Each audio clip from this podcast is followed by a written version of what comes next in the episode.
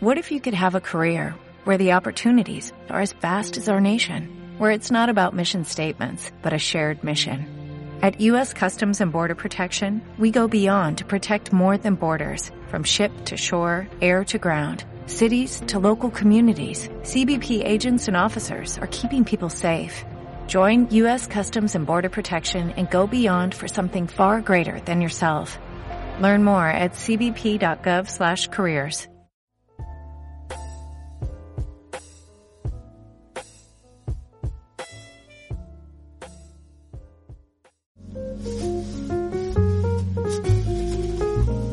a toda la gente que nos está escuchando en este nuevo programa con muchas noticias? Venimos en un programa con noticias que han pasado recientemente, que estamos ahorita leyéndolas y nos estamos sorprendiendo. Estamos con Rodrigo Ortecho, como siempre, y con un invitado especial que es Ricardo Montoya.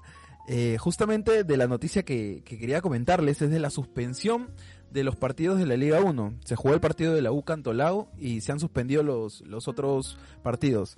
Eh, ¿qué, no, ¿Qué podríamos hablar al respecto? Bueno, Mauricio, para empezar que normalmente este programa no teníamos, teníamos más de la idea de hablar del reciente partido de la U y lo que se venía por el retorno del fútbol, de la Liga 1 y todo esto, y bueno, lo cancelaron, han suspendido la Liga 1 por más que todo por el hecho de estos videos de Facebook en vivo que salieron de los hinchas afuera o cerca del Estadio Nacional reventando cohetes, celebrando. La verdad que algo muy estúpido, hay que ser honestos a tener que hacer esto. O sea, yo soy hincha de la U, yo apoyo la U, yo amo al club y todo, pero no se puede hacer esto en esta época, es la peor. Y algo, algo que me gustaría saber por parte de nuestro invitado Ricardo Montoya, periodista deportivo, psicólogo y docente, ¿qué opina de esta suspensión? Bueno, que es que era inevitable, ¿no? Eh, Marco Aurelio de Negri, me acuerdo que alguna vez definía al hombre, ¿no? Que era un homínido, etcétera, etcétera, etcétera, y decía al final, y especie de los estúpidos, porque claro, no, no, no se explica cómo ante la posibilidad de que regrese el, el deporte, los hinchas de un club, eh, se portan como se portaron, ¿no? Se arriesgan además sus vidas en, un pico de, de, pandemia tan, tan, tan complicado. Eh, absolutamente incomprensible y que prueba una vez más que el sentido común en el ser humano es todo menos común. ¿no? Pero, a ver, a ver, honestamente, ¿pensabas que todos estos protocolos, este nuevo formato de la Liga 1 iba a funcionar? Bueno, este, idealmente uno siempre es optimista al respecto. Eh, yo pensé que, que, había, que había la posibilidad de que, de que el fútbol se, se, restableciera con pocos riesgos, ¿no? Evidentemente el riesgo siempre, siempre está, pero en la NBA, ¿no? Estamos hablando, hay un riesgo muy grande. En los partidos mismos es paradojal que los jugadores, por ejemplo, eh, estén uno al costadito del otro en un córner y después salgan y se pongan barbijo, ¿no? Entonces, eh, claro. es, es, es, es, hasta, hasta curioso. Pero, pero sí, por lo menos esperé un poquito más de toma de conciencia al respecto y creo que no se, no se ha ¿no? le quedaba otra a las autoridades más que hacer eso. Además que creo que los jugadores, tanto los jugadores como los directivos, jugadores y comando técnicos se han sacrificado durante un par de semanas para estar aislados, para poder llegar a estos partidos de una forma óptima y de alguna manera sin que, sin descartando el, el, el virus de su cuerpo, para que estos hinchas hagan este, digamos, es una estupidez que la que han hecho y malogren, malogren todo lo que se han, lo que han sacrificado porque son semanas sin ver a su familia, sin, sin salir, ¿no? Este, no sé, Ricardo, ¿qué, qué opinas al respecto de eso? Opino que el mismo espectáculo, en el mismo partido Cantolao U, se vio afectado por ya un, la, una merma física de los, de los deportistas. ¿no? El espectáculo fue, fue inferior al, al, a lo que habíamos visto en la liga antes del, del parate. Para sí. ser justos, también en Italia, en España, salvando las diferencias, cuando recién el fútbol se, se restableció, eh, tampoco el nivel era, era, era, ideal.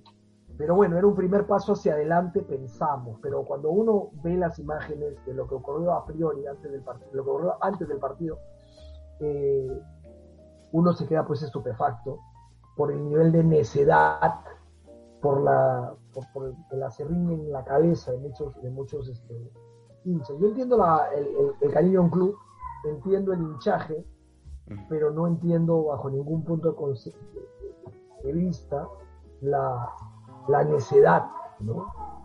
Sí, además le estás dando la razón a las personas que no querían que retorne el fútbol. O sea, con esto solo le estás dando más argumentos a esas personas que decían no nos parece buena idea por todos los riesgos que implica. Claro, no, voy a hablar de deporte, sino de cualquier actividad, ¿no? Estaba pensando que hay, hay un riesgo, ¿no? Que es el riesgo de que la gente tiene que vivir de, su trabajo. En el Perú, el porcentaje de gente que vive el día a día es poco, es mejor dicho, es muy alto. Entonces, no todos tienen ahorros y, se tiene que reactivar la economía. Pero curiosamente, este, tristemente, eh, cuando se intenta se intenta que el, mecanismo de la economía empiece a volver a, funcionar parcialmente, por lo menos, eh, actos irresponsables hacen que demos dos pasos atrás. Estemos como el cangrejo. También creo que algo que, bueno, positivo que hay que rescatar de todo esto es que al menos se hizo un esfuerzo y se notó este esfuerzo a la hora de ver cómo estuvo organizado este partido de Cantolao Universitario. Más allá de que el espectáculo se vio perjudicado por hechos, o sea, hay que decirlo, son fuera, fuera del control de los mismos jugadores. Obviamente iba a haber cierto, eh, cierta baja física, baja de nivel futbolístico por la para. Pero igual creo que es importante reconocer que sí se hizo un esfuerzo por parte de la federación, por parte de los equipos, los jugadores, pero, y ojo que el, aniversario sigue siendo importante y el club sigue eh, teniendo, teniendo una, hinchada, una hinchada numerosa, es uno de los clubes más importantes del, Perú. Pero en este caso específico, ese grupo, eh, no sé qué estaba pensando. Simplemente, la pregunta es, no sé qué estaba pensando, o estaba pensando. claro, claro, termina perjudicando, termina perjudicando, un pequeño grupo termina perjudicando a todos. Y es como que muchas personas seguramente estaban pensando ya, no solo hinchas de la U, sino en general, los, los que les gusta el fútbol, por fin al menos, estoy encerrado en mi casa, no salgo mucho, puedo ver mi partido, me siento a ver mi partido de fútbol el fin de semana. Y ni eso lo van a tener ahora por, por todo lo que acaba de suceder. Demográficamente Rodrigo, somos uno de los países, si no el más eh, afectado por la pandemia del mundo, uno de los más afectados por la pandemia. Es decir, por pobladores infectados o contagiados y después personas que fallecieron, tenemos unos, unos índices altísimos.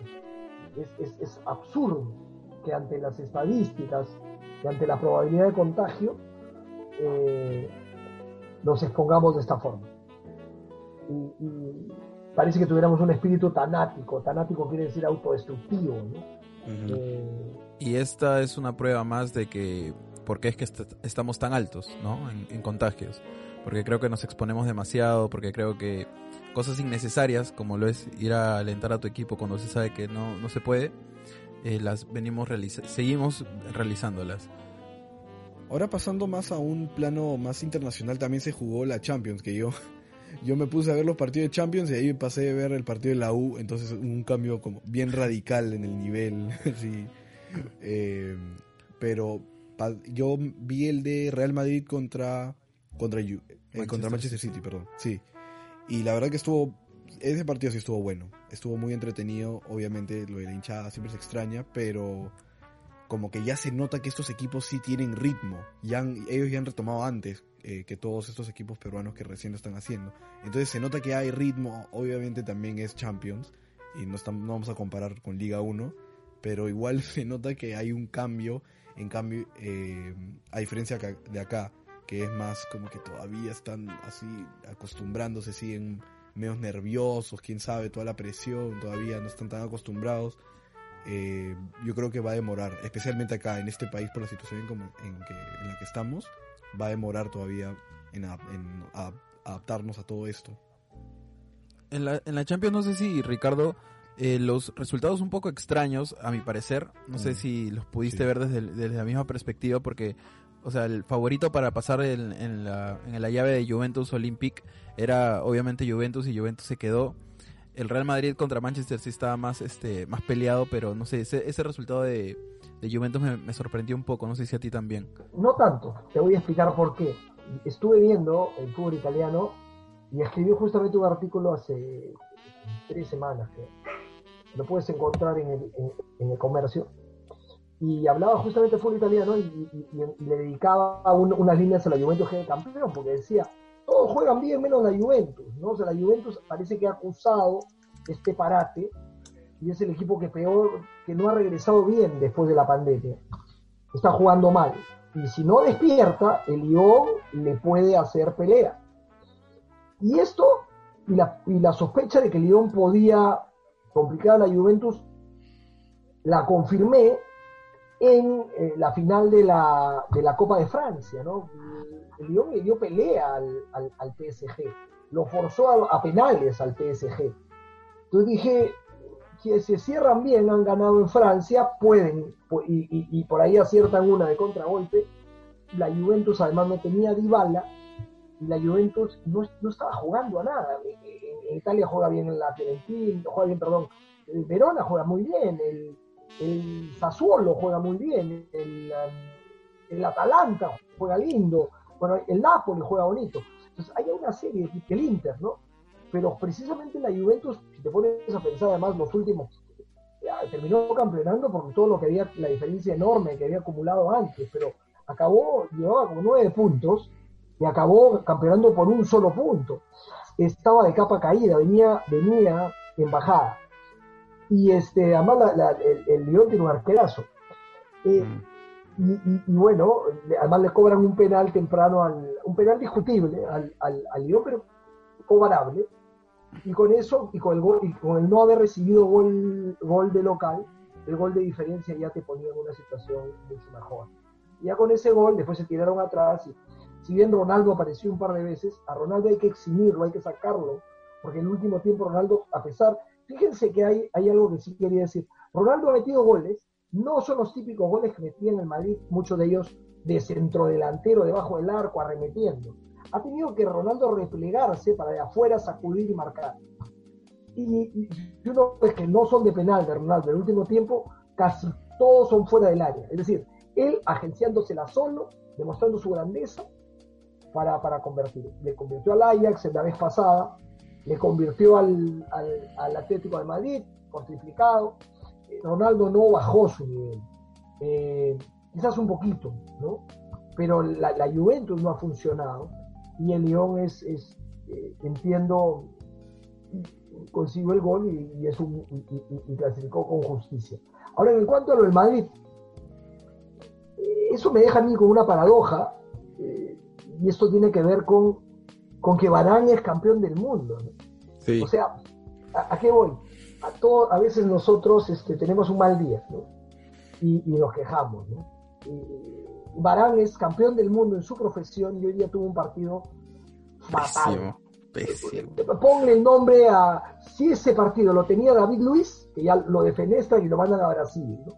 Para siempre, eh, lo que pasa es que Barán tiene espalda, ¿no? Si ese partido lo, tiene un, futbolista peruano, lo sientan y lo mandan a sentar y lo etiquetan de malo para siempre. El partido de Barán ha sido desastroso, un partido de dos puntos. Y este y es campeón del mundo. Y metió gol en el mundial, me parece, o no, estoy seguro si metió gol en el mundial, pero hizo un mundial decente y, es campeón de Champions y es campeón de la liga. Y, ¿por qué lo gana el, el, el City? Bueno, primero porque tiene una defensa importante, segundo porque lo leyó bien Guardiola. El, Madrid de Zidane sale con la pelota jugada desde atrás, se estructura desde atrás. Y entonces, ¿qué pasó? Guardiola se dio cuenta que tenía que presionar, no estaba Ramos, que es el único que sale más o menos prolijamente desde atrás, y que el Madrid perdía prolijidad en salida. Entonces al, los atoró, les, hizo presión alta.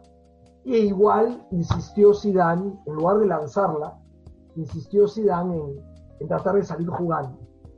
Y allí, este, ante la presión de los jugadores del Manchester City y ante la poca precisión, lo impreciso que estuvo Varane, pagaron carísimo. Igual, este, en el balance de los dos partidos, el, el City fue más, el City es un equipo mejor trabajado que el, que el Madrid. El Madrid ha campeonado con justicia su liga, pero, pero el Madrid ha ganado partidos con las justas, a, escuetamente, no ha deslumbrado. Es un equipo efectivo, es un equipo eficiente, eh, es un equipo duro, tuvo las suyas, pero no es un equipo que, da para juegos artificiales. El City, cuando está inspirado, sí. Me preocupa en el City de cara al, a, los próximos, a las próximas rondas sus dos centrales, ¿no?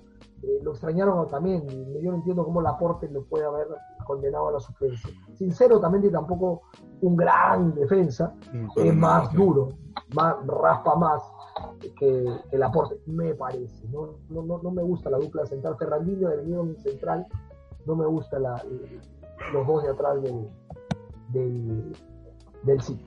Que dicho sea paso, hice toda la revisión. Eh, en 1800, lo fundaron en 1880. 1880. Solo tiene seis premios, ¿no? solo seis días. Uno de los 10 equipos más viejos del mundo. Wow, ese, ese, dato no lo sabíamos. Bueno, personalmente yo no lo sabía, pero así como así como el fútbol, eh, Ricardo también sabe de muchos deportes más, como el automovilismo, el boxeo, que es una de sus pasiones. Eh, también sé que sabe el tenis, el básquet. ¿Cómo es que, mira, a ver Ricardo, tú eres eh, psicólogo de profesión? Sí. ¿Y cómo es que de la psicología o cómo es que la psicología o cómo es que llegas tú al, al deporte? Bueno, en realidad yo siempre amé el deporte. Yo, yo, yo es como, como, como Juan Carlos, el, el, el papá de Rodrigo, yo era un amante del boxeo, pero a mí el boxeo de chico, consumía la revista de Rima así. Eh, y, para, a mí me servía como un puente para acercarme a mi viejo. A mi viejo le gustaba mucho el boxeo y yo, él era un tipo más bien seco y parco.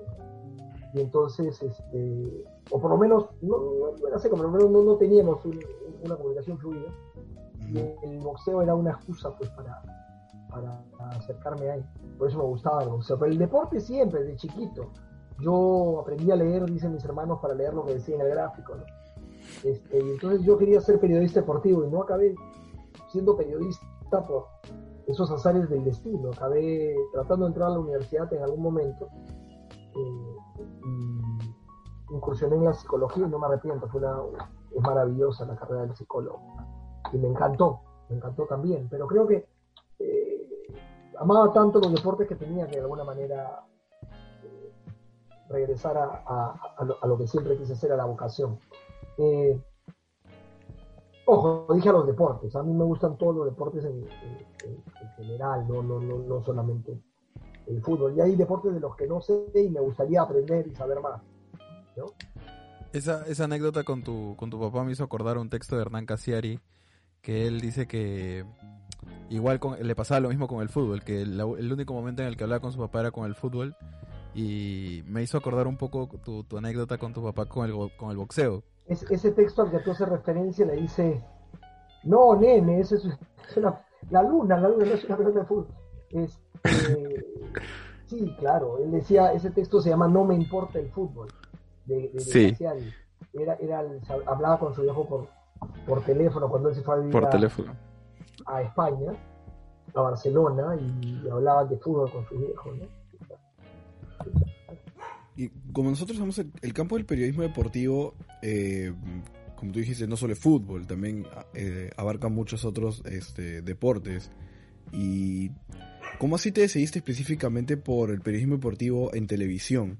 Que en, en este caso estás en Panamericana, o estás en Panamericana yo no me decidí, ah, no, yo empecé en el comercio en realidad, o sea, tuve mucha suerte, fueron muy generosos conmigo.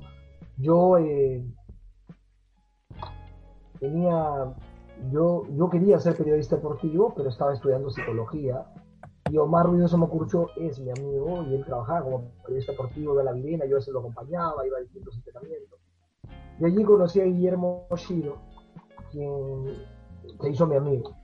Y entonces yo me fui a vivir a Canadá, me gané una beca, eh, curiosamente nada que tenía que ver ni con psicología ni con, ni con periodismo, sino literatura. Y empecé a escribir artículos, a mandarle artículos al diario de comercio sin que me los hubiesen pedido, por supuesto.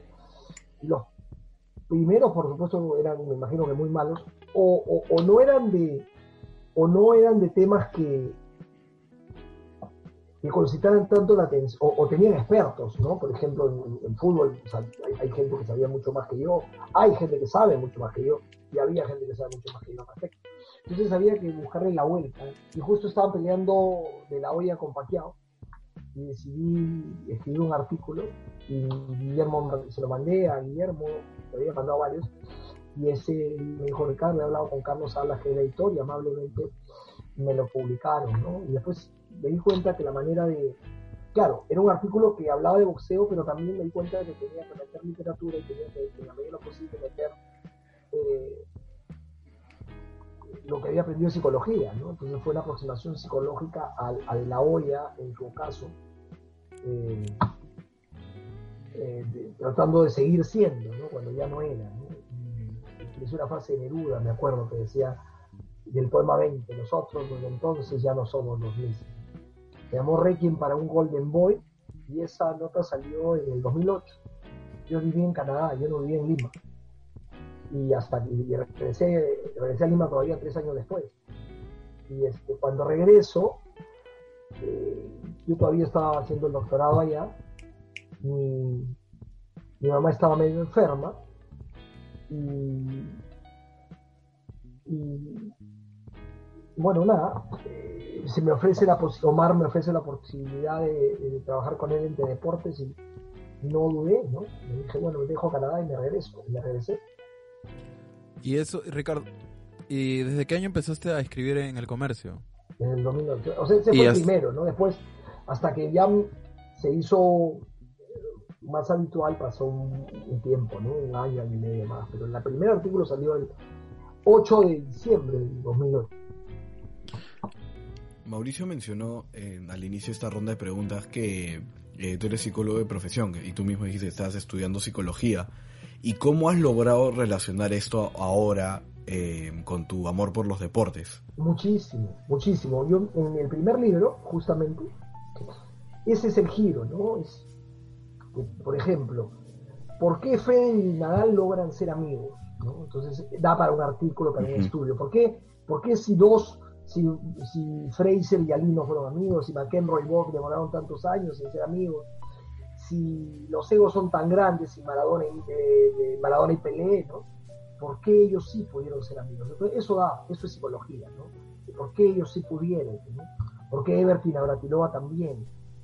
Eh, y también, por ejemplo, cuán necesaria es, eh, o, otro artículo que se llama El problema de llegar temprano, ¿no? ¿Por qué si Nadal o si Pelé o si Nadia como bueno, nadie más o menos, pudieron florecer, ¿no? Y, este, y, llegar temprano, pues ser ídolos, a los 17, campeones del mundo, lo que sea, y otros no, ¿no? Hay otros que llegaron temprano y se eclipsaron precisamente por el exceso de fama, por tener un dinero que no podían manejar, etcétera, etcétera, etcétera. Entonces, allí, eso es la psicología analizando el, deporte. ¿no? Yo no sabía que me iba a servir tanto y bueno, hay, hay, mil, factores psicológicos que me ayudan a la hora de escribir un artículo. Claro que sí. Y además de esto, de, escribir para el comercio, de estar en Panamericana, también eres profesor. Sí. ¿Cómo, cómo, llega, cómo llega la oportunidad? ¿Siempre quisiste ser profesor o, o llegó de una manera inesperada para ti? Bueno, yo era profesor en Canadá, yo era profesor, este, enseñaba literatura eh, hispanoamericana del siglo XX en, Canadá. Y cuando llego acá empiezo a, a, tenía este trabajo en, en, deportes que era una vez por semana y empecé a asistir al canal y trabajaba en el canal, pero me quedaba algún tiempo libre y apliqué, ¿no? Apliqué primero a, a IPAT, y estuve en IPAT un tiempo, y después trabajé en ICIL, y después estuve en la UCAL, en la UPC, ¿no? Eso es donde todavía sigo, sigo laborando, ¿no? Me encanta, creo que, creo que la docencia es algo que, que, uno eh, o tiene vocación o no tiene vocación, ¿no? y a mí me encanta, me encanta poder transmitir cosas que sé y, me, bueno, o, ser el, mediador entre un conocimiento que está allí y que, alguien, por ejemplo, se apasione por Caparrós y que yo le haya podido acercar a Caparrós a alguien y esa persona descubra lo que es Caparrós, pues cómo no me va a emocionar. O que alguien nunca haya visto un informe Robinson y que hayamos analizado juntos un informe Robinson en clase. Eso que si hablo de periodismo deportivo, porque yo sigo también curso de psicología o que alguien se dé cuenta pues la diferencia entre una persona con un trastorno narcisista e histriónico, por ponerte el ejemplo, ¿no? hablando de otras cosas, o, o no sé, en fin, es, es, es, es, una chamba bien bonita, bien, bien bonita, además que lidias con seres humanos y los ves, los ves este, con chicos universitarios, además que los ves eh, empezar a brillar, entran en algunos casos inmaduros y, después tú ves cómo solitos van encauzándose, no todos los casos por supuesto, y, encontrando y, te llaman, no, hay mayor satisfacción que ver que alguien que inició y que, tenía conocimientos incipientes de algo, después va y sigue buscando y, y, te retroalimenta y te encuentras cosas en tus redes sociales que tienen que ver con conocimientos que después este, que se despertaron en clase, ¿no? Eso es precioso. En tu mismo caso, Mauricio, yo he visto, he visto, no digo que por mí, obviamente, ¿no? Pero he visto, a ti te conocí hace un año y he visto que en este año ha habido una evolución importante en cuanto a tu calidad de escritura y te lo he hecho saber, por ejemplo. Esta chamba eh, que tú mencionas que te, te encanta la, docencia, la enseñarle a tus alumnos, este, ver cómo, o sea, evaluar el estilo de cada uno. ¿Cómo ha cambiado en toda esta época ahora que todo se ha pasado a la modalidad, modalidad virtual? ¿Cómo ha cambiado todo esto para ti desde tu perspectiva de docente? Es duro porque a mí me gusta el contacto, el mirar a un alumno directamente, el estar pendiente. Tengo un estilo, un estilo paternalista, a los oblitos. Eh, tengo un estilo paternalista con mis alumnos, entonces cuando ellos no... Eh, eh, sí, los extraño, ¿no? básicamente, pero también ahora he entendido que parte de la educación he aprendido a delegar mucho más en el sentido de que los alumnos son más responsables de lo que, de lo que aprendamos, de lo que aprenden de, que antes. Es decir, antes yo me hacía totalmente responsable de lo que aprendían o no aprendían los alumnos, ¿no? Y ahora no, o sea, yo dicto en la clase, trato de estar pendiente de ellos, sí, les hago un seguimiento, pero no puedo estar encima de ellos como, lo hacía en clase, ¿no? Y atiende, finalmente si el chico no quiere atender o quiere distraerse con el celular o quiere estar viendo otra cosa, pues eh, termina siendo su responsabilidad. Yo lo máximo que puedo es tratar de, hacer la clase, la clase lo más interesante y lo más entretenida posible e invitarlo en la interacción para aprenderle yo también a él. Y ahora ya un poco cerrando con este, con este episodio que ha sido muy chévere en este nuevo formato que estamos llevando en 6G Podcast, eh, vamos a hacer un ping pong contigo, haciéndote preguntas rápidas y que las respondas con lo primero que se te venga, con lo que se te venga el momento de, decirte la pregunta. Y la primera pregunta con la que vamos a empezar este ping pong es, eh, ¿cuál es tu deporte favorito? Yo creo que el boxeo. ¿Cuál es tu deportista favorito? Mano de Piedra Durán. ¿Conducir en televisión o escribir? Escribir.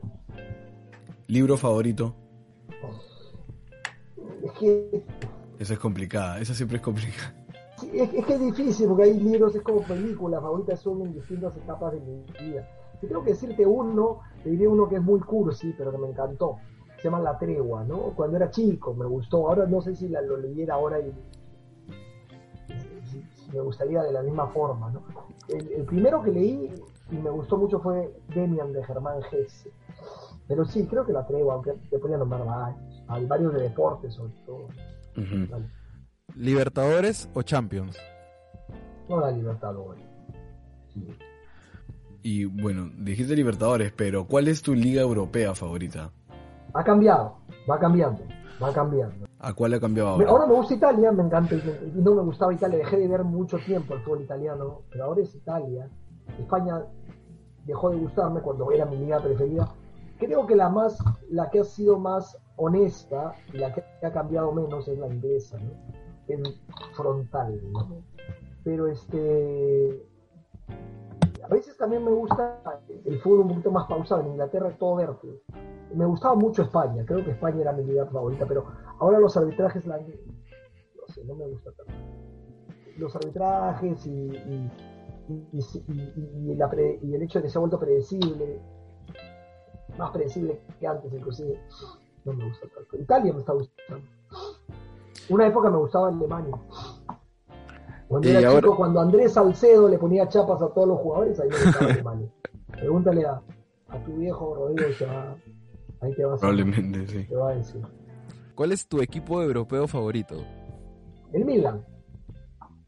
¿Equipo peruano? Eh, no te voy a decir. Ya sabíamos, ya sabíamos que no se esa respuesta.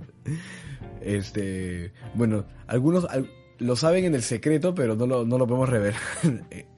te, voy a responder como respondió este, Juan, Juan, Gabriel cuando le preguntaron por su sexualidad. ¿Qué fue lo que dijo Juan Gabriel? A ver. Ah, no, no preguntes lo que es evidente. ¿Verdad? Lo que, lo que se ve no se pregunta. Lo que se ve no se pregunta, eso. Un deportista peruano. Buena pregunta voy a ser injusto, estoy seguro que me estoy, estoy este, dejando varios de la, voy a, voy a decir el Chorri Palacios ahorita, tengo una cosa con el Chorri Palacios porque siento que mereció ser, ir a un mundial y no, no pudo, pero, pero no, es que son varios, ¿no? tendría que decir que Gina Torrealba también, Gina Torrealba me parece enorme, me emociona que todavía pasen los años y siga llorando por, no sé, me, me gustan los que no llegaron a, a se quedó así de ganar la medalla de oro, el Chorri mereció un mundial, me gustan los, los que se ahogan en la orilla, creo. Ahora, eh, de todos los países que has visitado, ¿cuál, ¿cuál es el que más te gustó? Holanda me parece muy estético, me encanta, viví un año allí. Eh, pero a mí me gustó mucho a la Argentina. Yo, yo soy, me gusta la, cultura de la Argentina, me gusta la, la efervescencia con que viven los argentinos las cosas. Creo que, creo que hay, me encanta el Perú también, bueno, eso no sería visitarlo. Pero este, me gusta, me gusta que tengan una pasión tan grande por los deportes. Me gusta que hayan buena literatura, buen teatro, buena música, creo que me gusta que manejen también el idioma en términos generales, el idioma castellano. Bueno, ya nos estamos nos estamos quedando sin tiempo aquí con Ricardo Montoya. La verdad que ha sido muy chévere tener su perspectiva de docente, eh, con más experiencia obviamente que nosotros, eh, que nos pueda hablar del fútbol y no solo de eso, sino de, de otros deportes, porque como muy bien sabemos en este país no solo existe el fútbol, eh, no sé si tiene algún comentario final, algo que agregar. Eso, eso que si alguien quiere estudiar periodismo tiene que... Eh, hay, los panamericanos sirvió para darnos cuenta de la cantidad de deportes que hay.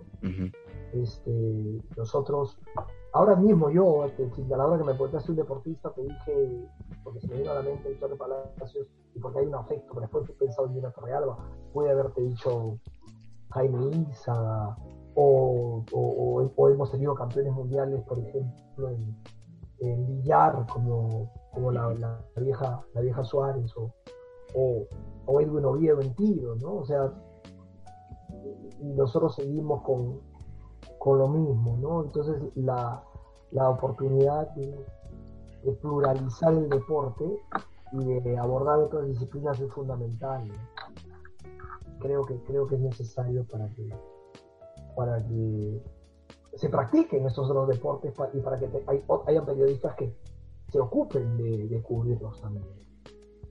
Porque, porque, porque no todos tienen que ser futbolistas, y porque de repente tenemos deportistas talentosos que van a pasar desapercibidos y que no descubrieron sus talentos porque no se practicaron esos deportes en el país. Entonces, eh, eso, eso, lo otro tiene que ver con que sigan sus sueños, que es una frase cliché, pero es cierta, que, este, que, se pongan metas y las traten de cumplir una a una. Muchas gracias Ricardo por, por estar con nosotros en este programa. La verdad que ha sido muy bueno hablar contigo, eh, que nos des tu, perspectiva de todo. Además de una gran persona, es un gran docente. Para quienes nos estén escuchando y tienen la oportunidad de llevar un curso con él, de verdad se los recomiendo, se los recomendamos porque ambos hemos llevado un curso con él. Y nada, esto ha sido el un programa más de 6G Podcast. Espero que de verdad les haya gustado. Y nada, síganos en nuestras redes sociales. Igual este, les vamos a dejar a Ricardo etiquetado para que también lo puedan seguir, puedan ver lo que escribe. Y esto ha sido 6G Podcast.